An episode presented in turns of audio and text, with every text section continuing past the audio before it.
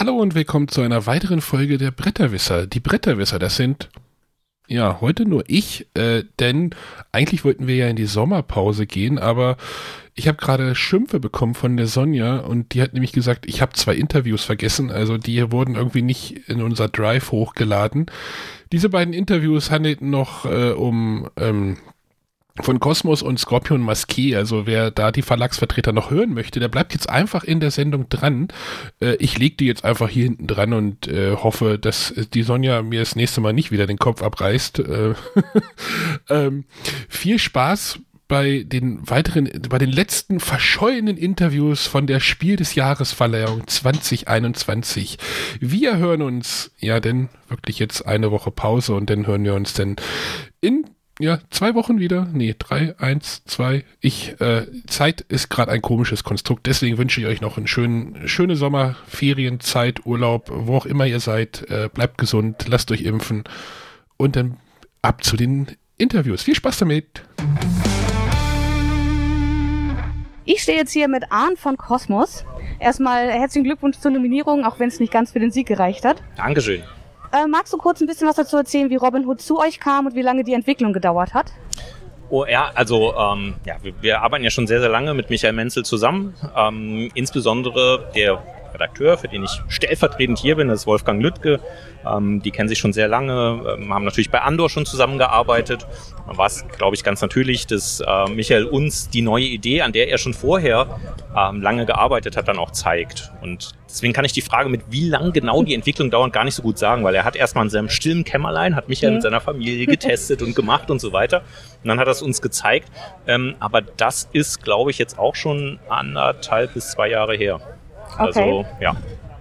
Ihr hattet beim Pressetag erzählt, wie wichtig es euch war, dass die Plättchen immer fest im Spielplan sitzen. Gab es dennoch Beschwerden über diese Mechanik, wenn die Plättchen nach kurzer Zeit kaputt aussehen? Ja, Beschwerden, also klar, es ist so, dass, dass die meisten Menschen gewohnt sind, wenn ich ein Brettspiel habe, ja, dann hält das für die nächsten 50 Jahre. Also so jedenfalls ist, glaube ich, so die so, so ein bisschen die Grundeinstellung.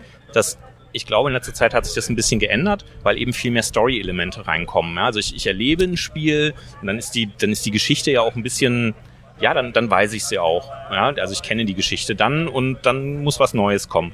Und Robin Hood, finde ich, verbindet das optimal. Also eine Story mit, ich laufe auf dem Spielplan rum und ja, wenn man es sehr häufig auf und zudeckt, dann hat es Gebrauchsspuren und da muss man einfach wissen, das ist ein Storyspiel, das lebt mit und dann sieht man es auch. Ähm, ich kann aber auch sagen, vom ersten Versuch her, den wir jetzt hatten, zu den nächsten Spielen, die rauskommen, ähm, wird da schon sehr intensiv dran gearbeitet. Okay. Ja, um es besser also, zu machen. Ich muss ja. ja gestehen, mir hat auch ein bisschen das Herz geblutet.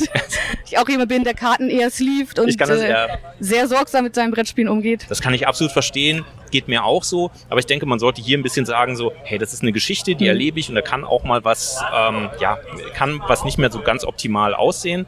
Ähm, aber wie gesagt, bei den nächsten Spielen, wir lernen da ja auch. Also es gibt so einen Spielplan noch nicht, es gibt nicht so ein Buch im Spiel, wir lernen an den ganzen Sachen und ähm, machen das mit unserem Produzenten zusammen, dass wir da besser werden. Okay. Ähm, auch wenn du jetzt nicht der zuständige Redakteur bist, vielleicht kannst du es trotzdem beantworten. Es gibt ja aktuell eine Zeichentrickserie für Kinder, wo Scarlett ein Mädchen ist.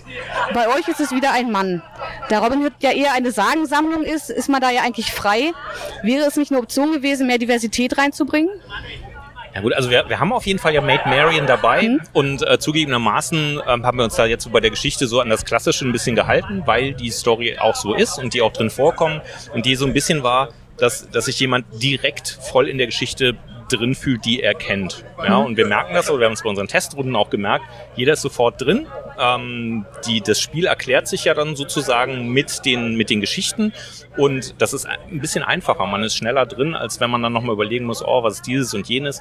Ähm, aber es ist ein ganz guter Punkt und es ist wirklich nicht ausgeschlossen, dass äh, noch viel mehr andere äh, bei Robin auftauchen. Ähm, da wird schon noch einiges passieren. Ja. Okay. Ähm, für zukünftige Erweiterungen können wir vielleicht auch mit neuen Spielplanteilen rechnen? Ja, wie gesagt, da ist, da ist wirklich sehr, sehr viel möglich. Also das Tolle ist jetzt wieder, dass, dass der Spielplan und eben auch dieses Buch und die Geschichten, die drin sind, unglaublich viel möglich machen. Was ich schon verraten kann, es geht weiter. Also Okay. äh, es wird im nächsten Jahr was passieren. Ähm, Michael arbeitet da schon sehr in, in, intensiv natürlich auch dran. Ähm, also von daher, es wird weitergehen. Was genau, das verrate ich noch nicht, aber es wird einiges passieren und es kann auch beim Spielplan sein, müssen wir mal gucken. Okay, wir sind auf jeden Fall sehr gespannt. Ja, vielen Dank, dass du dir die kurz Zeit genommen hast und dann feiert noch ein bisschen zumindest die Nominierung. Dankeschön, machen wir. Vielen Dank. Alles klar, Danke, tschüss. tschüss. Hello, I'm sitting here with Christian from Scorpion Masqué, That's good. um, which is a, a publisher from Zombie Teens, which has been nominated. So congratulations for the nominations. Although it has not uh, was not enough for the prize, but I think the nomination is already a It's a great Great. thing. It's, it's like a dream. Okay, and uh, you came here to Berlin. So, um, what was your intention to, to come here to not only be per video conference? Well, when I started uh, the Scorpion Masqué, when I founded the company 15 years ago, I had dreams I did not believe in, but I promised myself that if we ever get a nomination for the Spiel des Jahres, I would be here in person.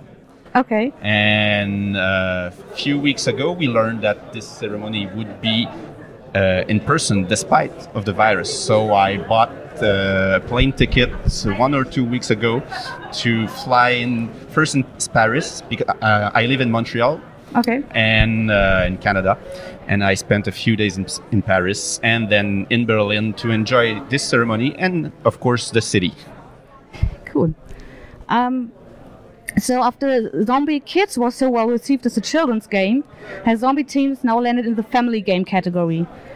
Was that your intention, or has it always been a family game for you? That's a very good question. Uh, the clear intention was to give a sequel to the fan of Zombie Kids. So, uh, if you played Zombie Kids the whole campaign and you've learned a lot of things, you've learned a lot of mechanism, and you're a bit older when Zombie Teens is, is released, we wanted the game to be a little bit more rich and a little bit more challenging. So there was not really an intention to put it into the family or kids category, but to make it a little bit more challenging. Okay. Uh, the trend is going to trilogies. Can we still expect zombie trends in a university or even um, adults in the office? That's a question everyone's asking. so for now, we we try to figure out how to do zombie adults or zombie grown-ups or something like this. And we did not figure how to do this. But we already have one game that will come uh, out next year in the zombie kids and teens uh, universe Okay. that will use completely different mechanism.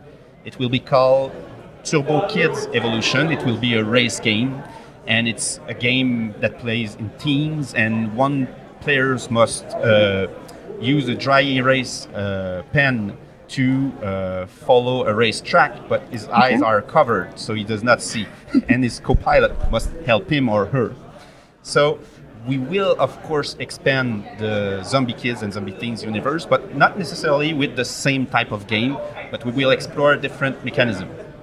Okay, sounds interesting. Um, I have another question. You've been very well received in the gaming community for your diversity of characters. How important was that to you? And what message do you want to send to the players with that?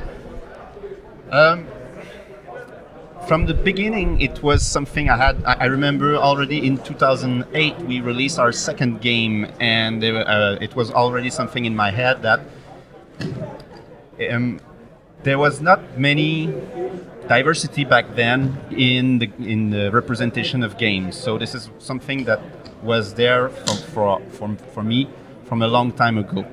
And I realize also that there in Montreal you'll find people from everywhere on the planet.